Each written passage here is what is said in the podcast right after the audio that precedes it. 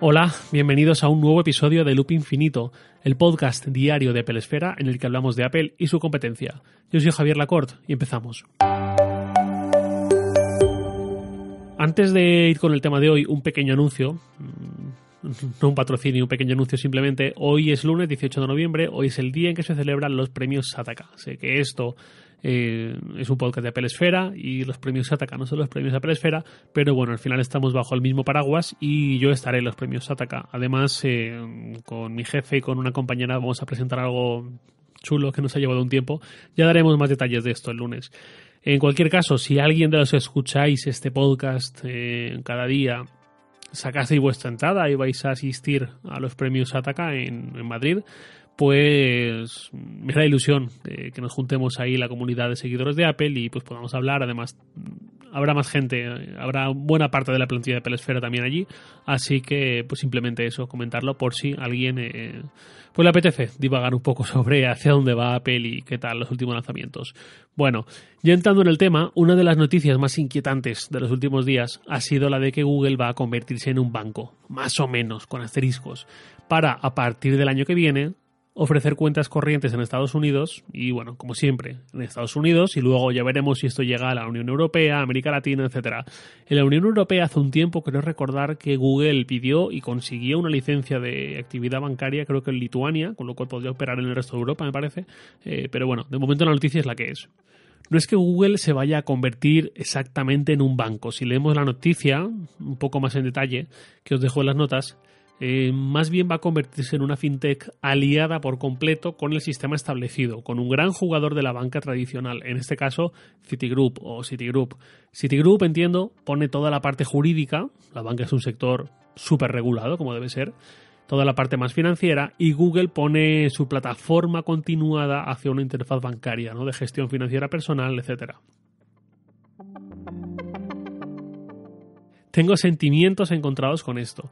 Claramente, por muy buenas que fuesen sus condiciones, si llegas a España, no usaría su plataforma, no dejaría que Google tuviese conocimiento de cuánto dinero tengo, cuánto gano, cuánto ahorro, dónde me lo gasto y más yo que pago todo, absolutamente todo con tarjeta, y un montón de información sobre mi conducta financiera.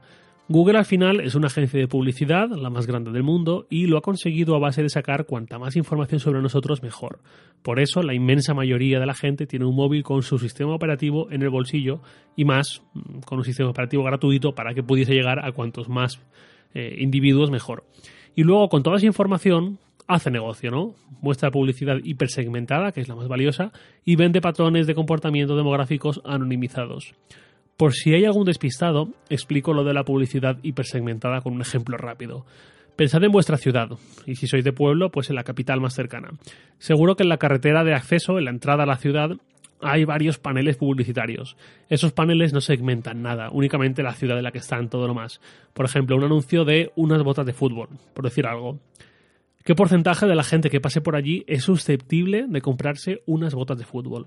Pues seguramente un porcentaje muy bajo. Eso sería más eficaz si se estuviese dirigiendo únicamente a, entornos de academias de fútbol, por ejemplo, a gente de 6 a 20 años quizás, sobre todo adolescentes, en lugar de a toda una ciudad. En el caso digital, pues a patrocinar vídeos, publicaciones muy susceptibles de ser vistos por ese tipo de cliente.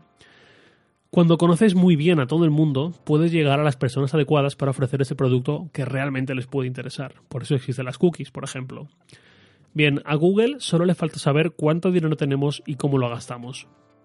Es algo que ya sabe en parte, hay señales evidentes, y hay compras que sí puede registrar, pero le falta saber todo lo que viene detrás, el, el gran contexto, el detalle.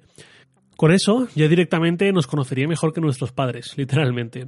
Y esto para los que defendemos la privacidad y fijamos límites claros a lo que hacemos público online, pues no es nada apetecible. Dicho esto, me parece que Google, y seguro que Amazon, que el día de mañana también termina entrando ahí, eh, me parece súper bien que animen el panorama, que sacudan el panorama bancario. Las tecnológicas son las que están cambiando reglas que parecían inamovibles durante décadas, lo han hecho en muchos sectores y también está bien que lo hagan con el bancario. Un ejemplo tonto. Hace unos años compré online por primera y última vez en una gran superficie comercial española, muy asentada, con buena fama, y la experiencia fue terrible. No es que tuviese mala suerte y me perdiese en el pedido o algo así, es que los procesos tanto de la pantalla como de físicos del mundo real, de toda esa compra, parecía mentira que estuviésemos en 2013 o 2014, que fue aquello. Parecía de los años 80, por mucha compra online que fuese. Me consta que un tiempo después cambiaron por completo su forma de proceder con las compras online, obviamente porque veían que Amazon se los estaba comiendo. La competencia, la llegada de nuevos competidores, es buena porque empuja a todo el sector a mejorar, obliga a no estancarse ni acomodarse. En algunos casos también supone que cierren empresas, pues las que no son capaces de ofrecer nada mejor, y ya lo siento, pero es ley de vida. A todos nos caían muy simpáticos los videoclubs, pero con la llegada del vídeo en streaming el 99% sobraba, ¿no? Y solo quedan los que realmente son capaces de dar un valor añadido, los que tienen eh, círculos de coloquios para grandes entusiastas del cine, recomendaciones excelentes, bonos muy apetecibles, etcétera, etcétera. Otro caso, ya más de Apple. En España, el Banco Santander fue el primer banco en incorporar Apple Pay a finales de 2016.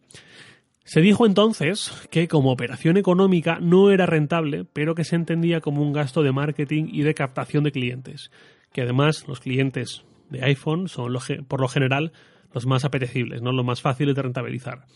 El resto de bancos dijeron que lo de Apple Pay era prácticamente una tomadura de pelo, que las comisiones que exigía Apple eran inasumibles y que de ninguna forma iban a pasar por el aro.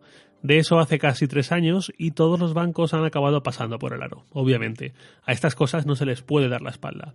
Si el Santander no hubiese cruzado el Rubicón en 2016, pues a saber cómo estaríamos en ese sentido en España ya casi en 2020.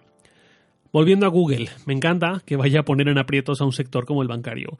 En España hemos visto cosas como Fintonic, que también ha forzado a que los bancos se trabajen un poquito más, sus paneles de control para los usuarios, ¿no? Para ayudarles a entender mejor qué ocurre con su dinero.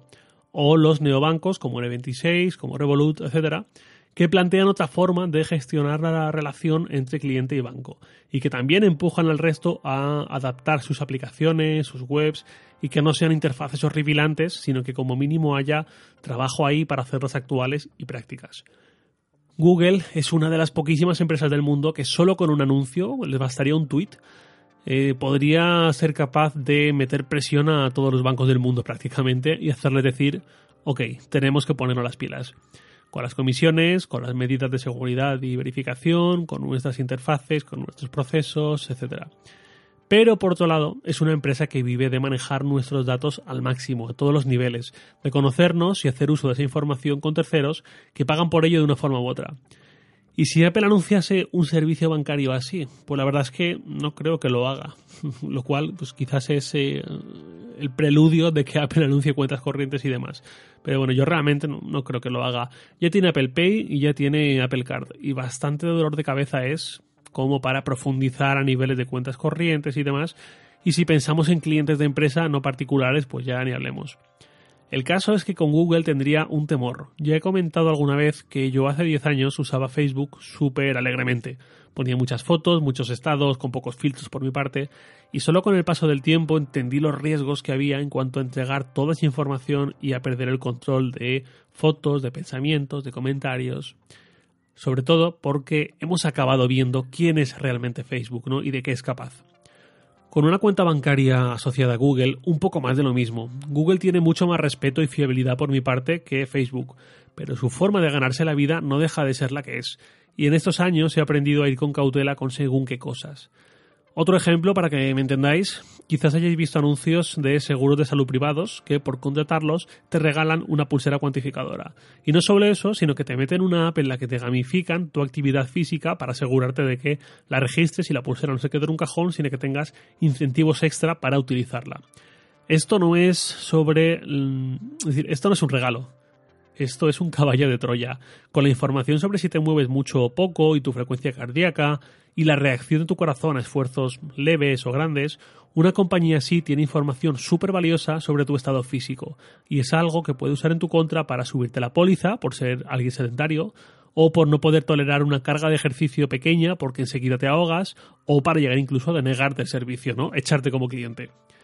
Esto en España, pues bueno, los seguros médicos privados al final son un capricho, entre comillas, una comodidad añadida, digamos, para ahorrarte trámites y ahorrarte colas, o dormir tú solo en un hospital, en la habitación, en lugar de acompañado por un desconocido o dos desconocidos. Pero en general tenemos una sanidad pública todavía muy buena, muy completa. En países en los que la realidad pública es otra, este nivel de control puede significar que ninguna empresa te quiera aceptar como cliente y no poder acceder a un tratamiento que es de vida o muerte.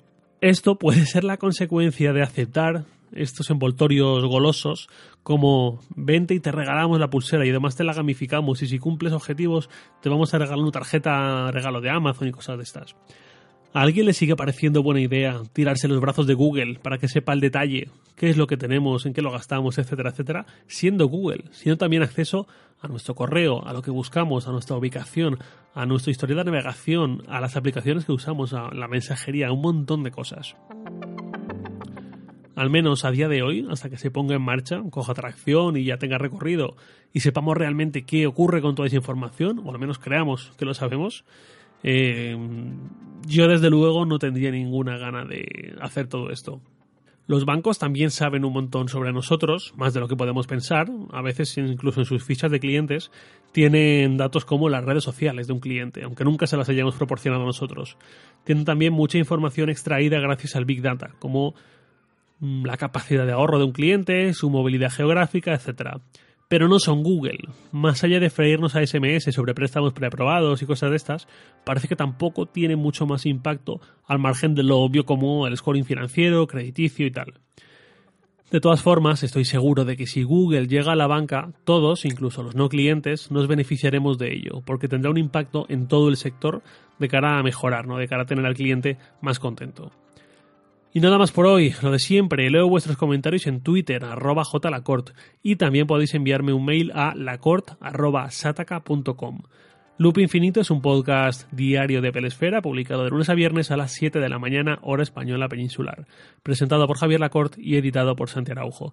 Un abrazo y hasta mañana.